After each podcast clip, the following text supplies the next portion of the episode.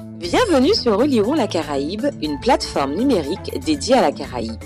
Histoire, géographie, sciences humaines et sociales sur et dans la Caraïbe. Chaque mois, un podcast pour raconter et expliquer. À écouter, à regarder et à lire. Oliron la Caraïbe reçoit aujourd'hui Cécile Selma. Bonjour Madame Selma. Bonjour Mesdames. Vous êtes historienne, ancienne conservatrice du musée départemental d'archéologie et de préhistoire de la Martinique et vous avez travaillé sur les formes de sociabilité aux Antilles, mutualité et syndicalisme. Avec l'Union des femmes de la Martinique, vous avez travaillé à faire dresser le portrait de Jeanne Léraud, une femme méconnue du grand public. Nous essaierons de faire ici sa biographie.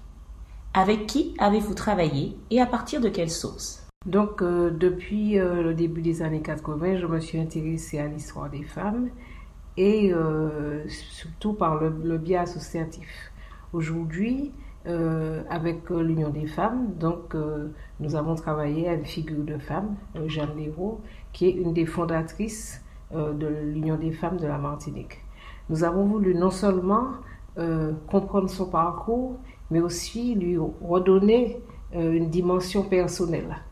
Alors pour cela, euh, nous étions plusieurs. Il s'agit d'un travail d'équipe que j'ai coordonné.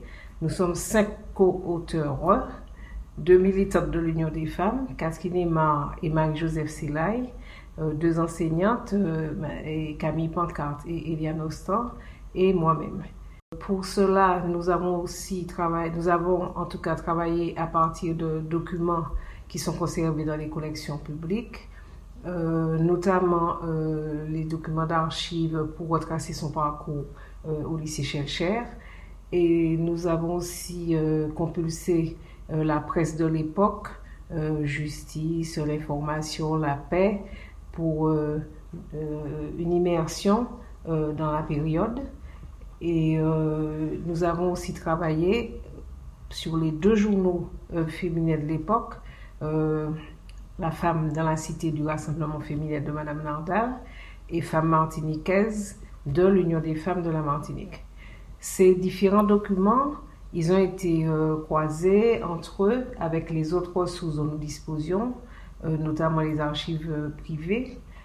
nous avons eu effectivement l'avantage d'avoir les archives privées de Jeanne Léraud et sa correspondance, en fait une partie de sa correspondance avec ses parents, alors, nous connaissons la complexité de, ces documents, de ces sources, de ces matériaux, leur fragilité, leurs limites, euh, et c'est pourquoi nous nous sommes appliqués à les croiser systématiquement pour retrouver la concordance des faits et pour pouvoir les analyser.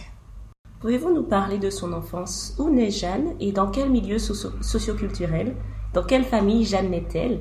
Et quelle éducation reçoit-elle? Alors, Jeanne est née le 8 février 1916 au Lamentin. Euh, ses parents sont considérés comme des notables. Ils tiennent une grande épicerie dans la rue la plus commerçante du Lamentin et euh, la rue principale. Ils ont la réputation d'être des gens cultivés et aisés. Ils font partie de la classe moyenne émergente de l'époque qui croit en fait euh, en l'école laïque comme moyen, comme processus d'ascension sociale. Donc, leurs, enfants, tous leurs enfants sont scolarisés d'abord dans les classes primaires ou la montagne, et ensuite euh, ils vont à Fort-de-France euh, pour euh, les, classes secondaires. donc, au lycée Shelcher, des études secondaires complètes, au lycée Shelcher et au pensionnat colonial. Les garçons, eux, ont pu entreprendre des études supérieures en France. Jeanne, quant à elle, après le bac Mathélem, c'est ce qu'on disait à l'époque, c'est le bac mathématique élémentaire. Je ne sais pas à quoi ça correspond aujourd'hui. Elle a, qu'elle a obtenu en 1937 au lycée Shelcher. Elle a obtenu son bac en 1937 et la même année, elle a eu le prix d'honneur de mathématiques du lycée Shelcher. Et euh, donc, euh, elle est euh, obligée de rester en Martinique après son baccalauréat. Donc, une brillante élève qui s'engage très tôt en politique. Comment l'expliquer dans son parcours de vie? Et que fait-elle dans la vie à ce moment-là? Alors, les circonstances familiales font donc que Jeanne est obligée de, rester en Martinique et euh, elle cherche à gagner sa vie. Donc, euh, elle ouvre un magasin euh, au 91 rue Chelcher, à Fort-de-France, et elle y vend des chapeaux, entre autres. mais ce magasin, c'est surtout un lieu de convivialité pour ses amis, pour un lieu d'échange, un lieu de débat politique. Et parce que effectivement, c'est quelqu'un qui est, très très tôt sensibilisé à la chose politique de par l'engagement familial, de par son père qui était militant socialiste lagosiliériste, avec Joseph Lagosilière, militant actif et d'ailleurs qui a été conseiller municipal de la ville de Lamentin, et ses frères, euh, notamment euh, Étienne et Télus, euh, qui ont été dans les groupes de réflexion qui ont qui, qui, travaillaient à la publication de revues comme Légitime Défense et Tropique. Alors, est mort très jeune, dès 1939, donc Tropique, il n'a pas connu. Et euh, Télus a été également euh, membre fondateur du Front commun euh, avec toute une série de jeunes comme Gratien, Ménil, etc., la Martinique, qui a donné naissance après au Parti communiste.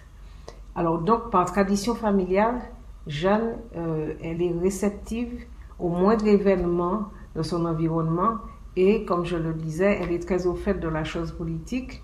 Elle a vécu l'entre-deux-guerres avec euh, toutes les joutes politiques et électorales de l'entre-deux-guerres. Elle a connu aussi la répression et le rationnement de l'époque de Vichy, dite de l'amiral Robert ici. Donc, dès 1943, tout de suite après le départ de l'amiral Robert, euh, le Parti communiste qui avait été dissous se reconstruit et elle, euh, enfin le parti, la Fédération communiste, donc euh, elle, elle participe activement à l'implantation du Parti communiste et elle milite dans les quartiers populaires de Fort-de-France et aussi dans les communes, notamment pour les élections de 1945. Dans ce contexte de 1944-1947, différents appels sont lancés pour la création d'une union des femmes. Comment se crée-t-elle finalement? Et y a-t-il aujourd'hui des documents qui prouvent cette création? Alors, après l'ordonnance du 21 avril 1944 qui rend les femmes éligibles et électrices, comme les hommes d'ailleurs, les militantes et les militants euh, communistes saisi cette opportunité pour élargir leur base électorale. Donc, dès le 3 juin 1944, dans le journal Justice, euh, il y a un appel qui est lancé aux femmes pour la création d'une union euh, des femmes de la Martinique et l'invitation à une assemblée générale le 11 juin 1944. Alors, il y a une deuxième assemblée générale qui se tient le 24 novembre 1945 et le comité provisoire de l'Union des femmes est alors constitué. C'est la création, on peut dire entre guillemets, la création officielle de l'Union des femmes de la Martinique. Cette association réunit à la fois des militantes communistes, à la fois aussi euh, des, femmes, euh, des démocrates et aussi euh, des, femmes de, de, de, toute, de, toute, classe, de classe moyenne, comme euh, des femmes de milieu populaire, euh, qui n'ont jamais milité, qui ne, militent pas au, Parti communiste, mais qui, en tout cas, veulent faire avancer la cause des femmes. On peut dire un petit peu qu'il s'agit de gens de la société civile, quand, si, on, parle dans les termes de notre langage d'aujourd'hui. Et toutes ces femmes-là travaillent ensemble euh, à, la création, à la constitution de l'Union des femmes. Alors nos sources pour identifier, authentifier cette création, c'est euh, effectivement euh, le, les articles qui sont parus à la fois dans le journal Justice et dans le journal Femmes dans la Cité, puisque la Femme dans la Cité, le journal a, est paru euh, en janvier 1945 et elles font état de la création de l'autre association euh, de l'Union des femmes et aussi euh, plus tard du journal Femmes martiniquaises. Mais aussi, nous avons pu recueillir, c'est une chose extraordinaire, mais peut-être que je l'ai fait trop tard, à la fin des années 70, début des années 80, des, beaucoup de témoignages de femmes et euh, c'est-à-dire moins de 30 ans après la création. Euh, ça aurait pu être fait avant, mais bon, c'était peut-être pas dans l'air du temps. N'est-il pas plus juste de dire alors qu'à ses débuts, l'Union des femmes est une organisation au sein de la Fédération martiniquaise du Parti communiste? Dès le début, par exemple, dans les premiers articles qui paraissent dans Justice, l'Union des femmes de la Martinique et comme l'Union des femmes, ils l'écrivent, comme l'Union des femmes du Maroc et de l'Algérie, une section de l'Union des femmes françaises. Il ne faut pas oublier que l'Union des femmes françaises a été créée en 1944 parce que ça vient en fait euh, des comités de femmes qui avaient eu pendant la résistance. Et cette Union des femmes a été euh, officialisée euh, en juin 1945 au premier congrès. Et c'est pour ça qu'on peut dire que c'est à peu près la même chose qui s'est passé pour l'Union des femmes de la Martinique, puisqu'il y a eu le, premier appel en 1944 et en fait le officialisé en 1945. Donc, euh, est-ce qu'on peut dire que c'est une organisation, c'est de la Fédération du Parti communiste? Je ne sais pas. Moi, je, ne serais pas aussi affirmative. Parce que c'est vrai que les dirigeantes, les cadres, euh, c'était des femmes qui militaient au Parti communiste ou bien euh, dans la famille militaire au, parti, enfin au parti, je dis toujours parti, mais vous avez raison de dire fédération, qui militait à la Fédération communiste de la Martinique. Mais euh, je, je, crois que dans les premiers comités, d'après euh, tous les entretiens que j'ai pu faire, il n'y avait pas seulement des femmes communistes, il y avait beaucoup de femmes démocrates et comme je vous disais tout à l'heure, de femmes qui euh, voulaient tout simplement faire avancer la cause des femmes, mais qui n'étaient pas prêtes à s'engager politiquement. Politiquement, comme on, comme on peut dire, parce qu'effectivement, travailler dans une association et faire autant, de choses, moi je crois que c'est quand même s'engager, euh, si on prend le mot politique euh, au sens euh, premier. Alors, c'est pourquoi je, me dis qu'on ne peut pas être aussi affirmatif, parce que je me demande comment classer ces femmes de classe moyenne et des milieux populaires qui sont impliquées dans cette association. Mais c'est vrai que c'est dans le journal Justice, surtout, que nous avons trouvé le maximum d'éléments sur la vie euh, de, l'Union des femmes dans, les premières années. Quel est le champ d'action de cette Union des femmes nouvellement créée? Quels sont les combats du féminisme des années 1950 Alors, le, les champs d'action sont, vraiment très divers. Donc, euh, il y a deux champs d'action principaux, principalement centrés sur les intérêts des femmes et de leurs familles les problèmes d'hygiène, de santé, d'alimentation, de logement, de malnutrition, etc. On peut donner quelques exemples. Par exemple, la consultation des nourrissons que l'Union des femmes de la Martinique a mis en place avec le bénévolat d'un certain nombre de médecins martiniquais. Et euh, cette, consultation de nourrissons a été mise en place dans un local euh, prêté par la mairie de Fort-de-France pendant un an, parce qu'elles avaient justement euh, on leur avait donné la possibilité de faire cela pendant un an. Et on peut dire que c'est l'ancêtre de nos PMI d'aujourd'hui. Le deuxième exemple qu'on peut donner, c'est la lutte contre la vie chère, notamment concernant le prix du pain.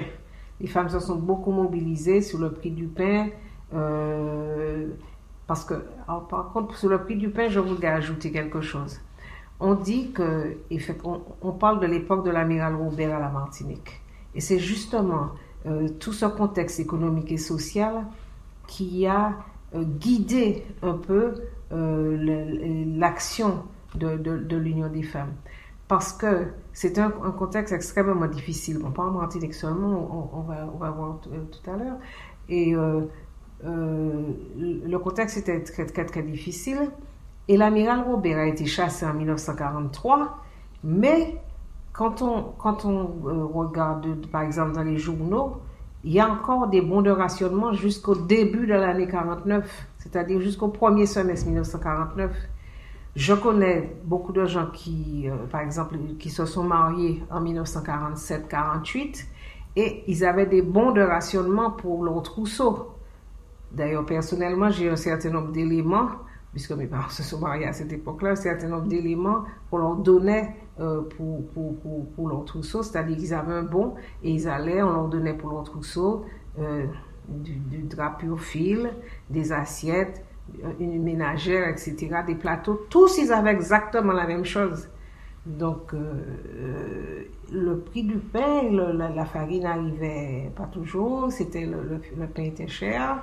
Donc, euh, les femmes se sont beaucoup battues pour le prix du pain, contre la cherté des loyers, le problème aussi de la scolarité des jeunes enfants à la Martinique et la bataille pour la sécurité sociale. Elles ont participé parce que la sécurité sociale, normalement, euh, après la départementalisation, donc on devait appliquer la sécurité sociale à la Martinique, mais ça a été une bataille de longue haleine euh, qui a été menée effectivement particulièrement par les communistes, M. Vanet, M. Lamont, euh, Télus Léraud, etc. Et euh, dans le journal Femme martiniquaise, elle titre La sécurité sociale, une victoire des femmes. Donc pour elle, c'était vraiment euh, aussi important. Euh, alors, j'ai dit que c'est le premier axe, le premier axe, donc les intérêts des familles et de leur famille. Le deuxième axe, elles sont beaucoup impliquées aussi dans la vie politique. Elles participent aux manifestations du 1er mai, avec souvent comme slogan la paix dans le monde, parce qu'il faut rappeler qu'on sort de la guerre et qu'en plus, euh, elles sont section de l'Union des femmes françaises, l'Union des femmes françaises qui est euh, affiliée à la FDIF, Fédération internationale euh, des femmes. Donc ce sont des questions qui sont récurrentes pour bon nombre d'associations féministes de par le monde pendant cette période d'après-guerre. Et nombre de ces questions reviennent euh, tout au long de, la vie de l'Union des femmes, notamment la lutte contre la vie chère, la scolarité des jeunes, l'habitat, et j'ajoute ce qui est récurrent jusqu'à maintenant, les transports. Il fallait, quand on prend le journal Femme martiniquaise, il y a presque chaque fois une rubrique sur les transports, le problème des transports, tous les problèmes que les femmes rencontrent pour les transports. Quels problèmes, par exemple? Les problèmes, les, les, les bus qui n'y avait pas suffisamment, euh, les quartiers n'étaient pas suffisamment desservis, euh, bon, euh, le, les, bus scolaires, etc. Donc, euh, elles, systématiquement, elles reprennent, elles font des propositions, elles ont des réunions. Solange Duval, souvent, était en réunion chez le préfet pour expliquer tous les problèmes qu'on rencontrait dans les différentes communes, dans les différents comités euh, pour euh, sur ce problème des transports. Et justement, vous parlez de comité. L'UFM, Union des femmes, est organisée en comité. Pourquoi? Quelles sont les particularités de celui du Saint-Esprit? En quoi est-il particulier? Alors, les comités, ce sont des lieux de proximité qui permettent de toucher au plus près la population. Et dans le journal Femme martiniquaise d'ailleurs, euh, je reprends une citation, elles disent que le comité local est l'organisme vivant de notre organisation. Donc, c'est vraiment important pour elles qu'il y ait des petits comités qui vont permettre de toucher au plus près les problèmes des familles, les problèmes des femmes, les, problèmes qu'on rencontre. Les premiers comités, ils ont été créés à Fort-de-France, donc Terre-Saint-Ville, Hermitage, Sainte-Thérèse. Euh, entre 1945 et 1948, plusieurs comités euh, voient le jour dans les communes, euh, notamment au Lamentin, Morne-Rouge, Saint-Esprit, Basse-Pointe, Macouba, Lorrain, Marigot, Carbet. Euh, nous avons trouvé de, plusieurs éléments euh, sur la création de ces comités.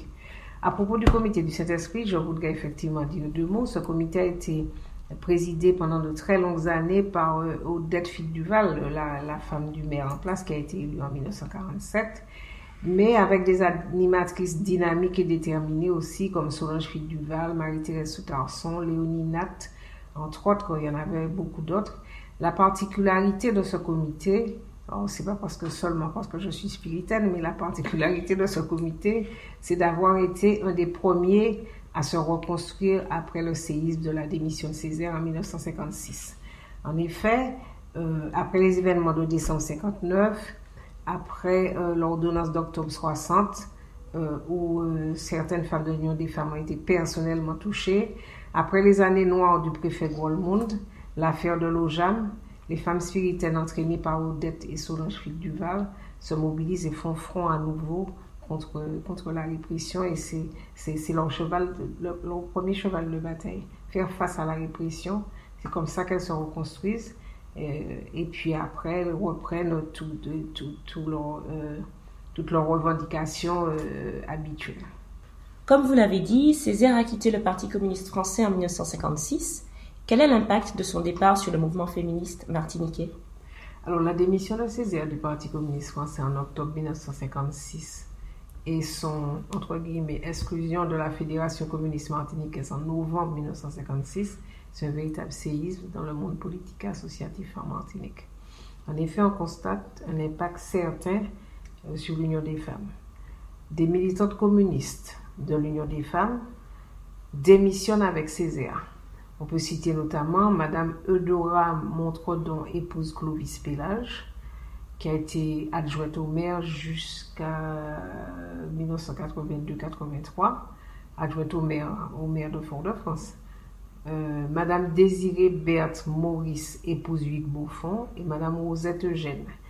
À l'époque, euh, Madame, j'avais vu Madame Clovis Pélage et j'avais vu les enfants de Madame Rosette Eugène qui m'ont dit euh, que ça a été très très difficile pour leurs parents, pour leur mère, parce que les communistes n'avaient pas du tout accepté ce départ de Césaire.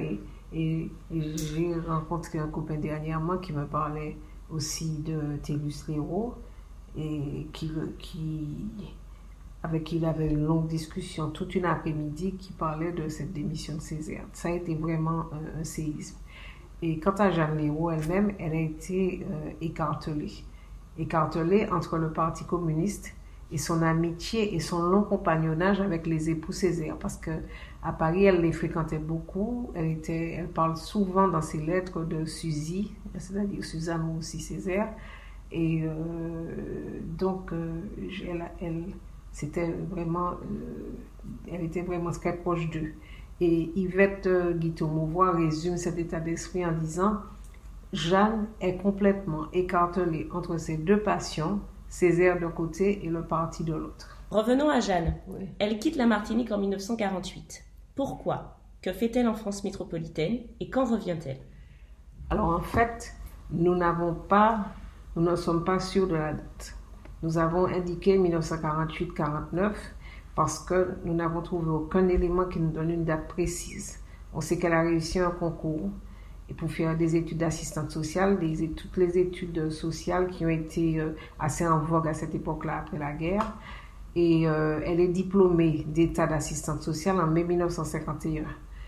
Euh, alors peut-être qu'effectivement, euh, nous n'avons pas poussé suffisamment nos recherches, parce que peut-être que si on était allé chercher dans l'école où elle a fait ses études, si il y a des archives, parce que là aussi il y a ce problème-là, que nous aurions peut-être trouvé des éléments, mais on ne sait pas quand même, on n'aurait pas été sûr de la date de son départ, mais on aurait été sûr de la date de son entrée à l'école, mais on a, le diplôme, effectivement, donc on sait qu'elle a, elle a eu son diplôme en mai 1951.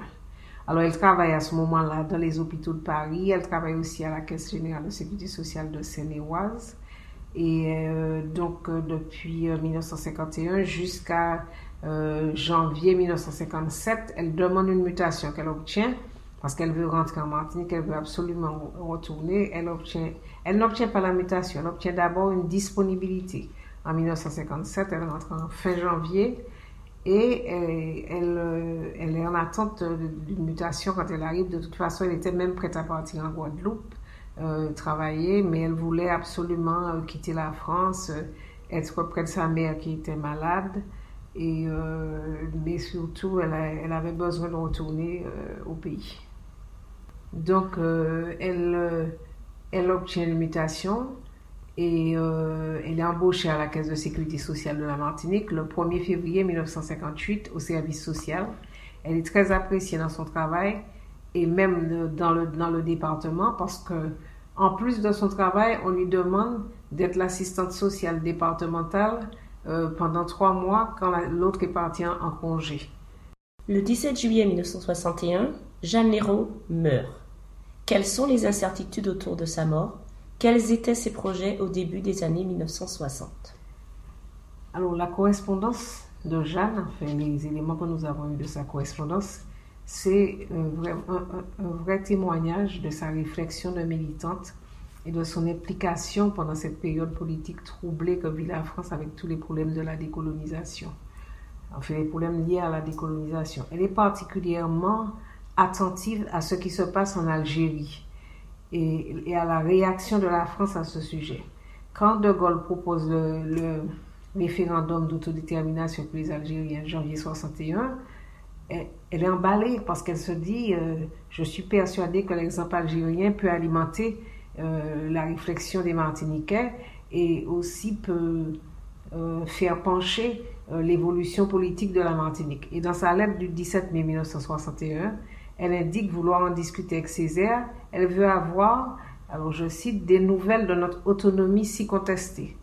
Donc, euh, elle dit, j'ai rendez-vous avec Césaire parce que je veux avoir des nouvelles de notre autonomie si contestée. Quand elle est tombée de son balcon, nous avons trouvé euh, un article dans le journal L'Information.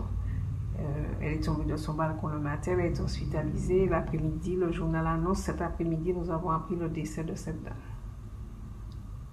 En quoi le parcours de Jeanne Léraud est-il représentatif de la place des femmes dans la société martiniquaise entre les années 1930 et 1960 Et pourquoi?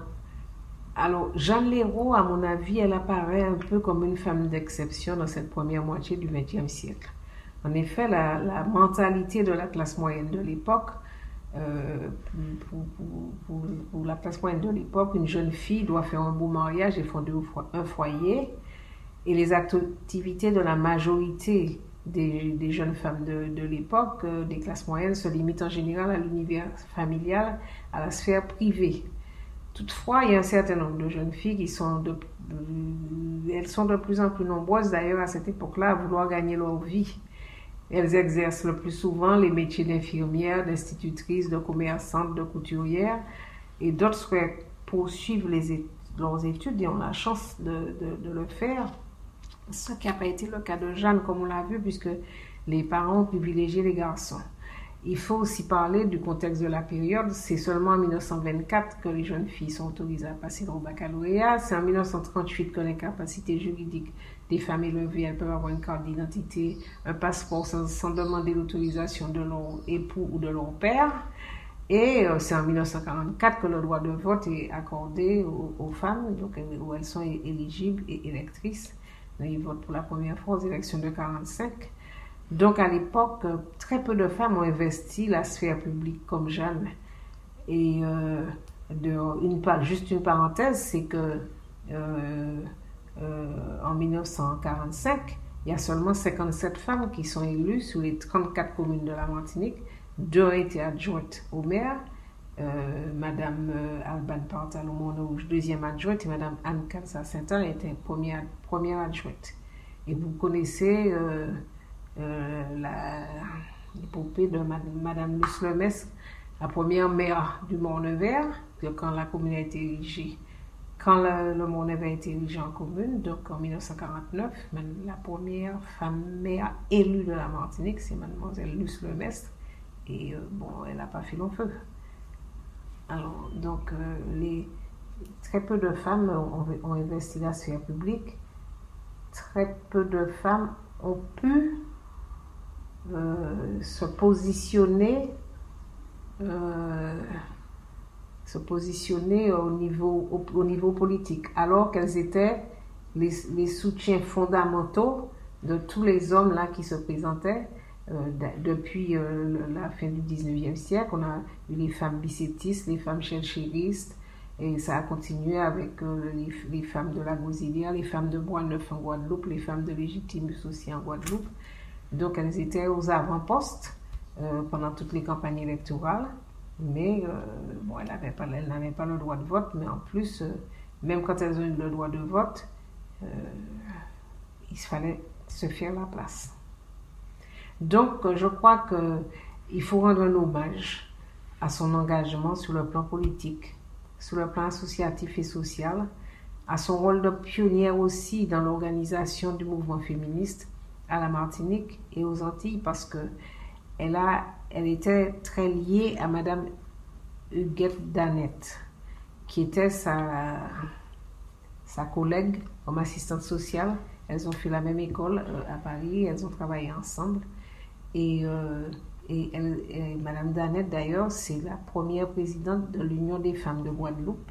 Quand euh, l'Union des femmes guadeloupéennes a pris son autonomie par rapport à l'UFF, comme l'Union des femmes de la Martinique a pris son autonomie aussi dans les années 50, enfin, après la, démission de Césaire, donc quand le parti, quand les communistes sont devenus parti communiste, donc elles sont devenues Union des femmes de la Martinique.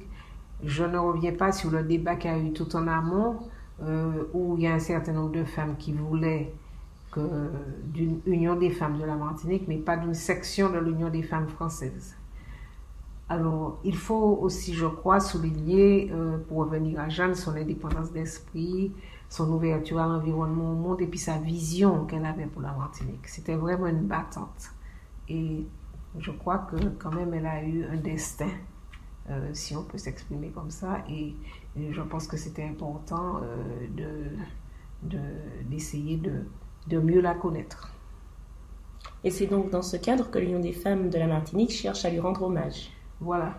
Donc euh, l'Union des femmes euh, lui a rendu hommage de plusieurs manières. Premièrement, en dénommant son siège au 17 rue Lamartine, espace rue Jeanne Léraud, 17 rue Lamartine à Fort-de-France, en offrant aussi au public cette publication qui est euh, le numéro 2 de leur revue, Nous aussi femmes d'hier, combat d'aujourd'hui. Et euh, donc, euh, le livret s'appelle Jeanne Léraud, une pionnière du mouvement féministe à la Martinique. Et je crois que c'est un nouvel hommage que l'association a, a, voulu lui rendre. Et je crois qu'elle le mérite bien et qu'il fallait la faire vivre, la faire revivre, non seulement à travers son parcours de militante, mais à travers aussi sa dimension personnelle. Et c'est le défi que les auteurs se sont lancé au départ. Donc le livret est en vente au siège de l'Union des femmes et dans les librairies. C'était Oliron la Caraïbe, une plateforme dédiée à la Caraïbe sur Facebook, Twitter et Instagram. À écouter, à regarder et à lire.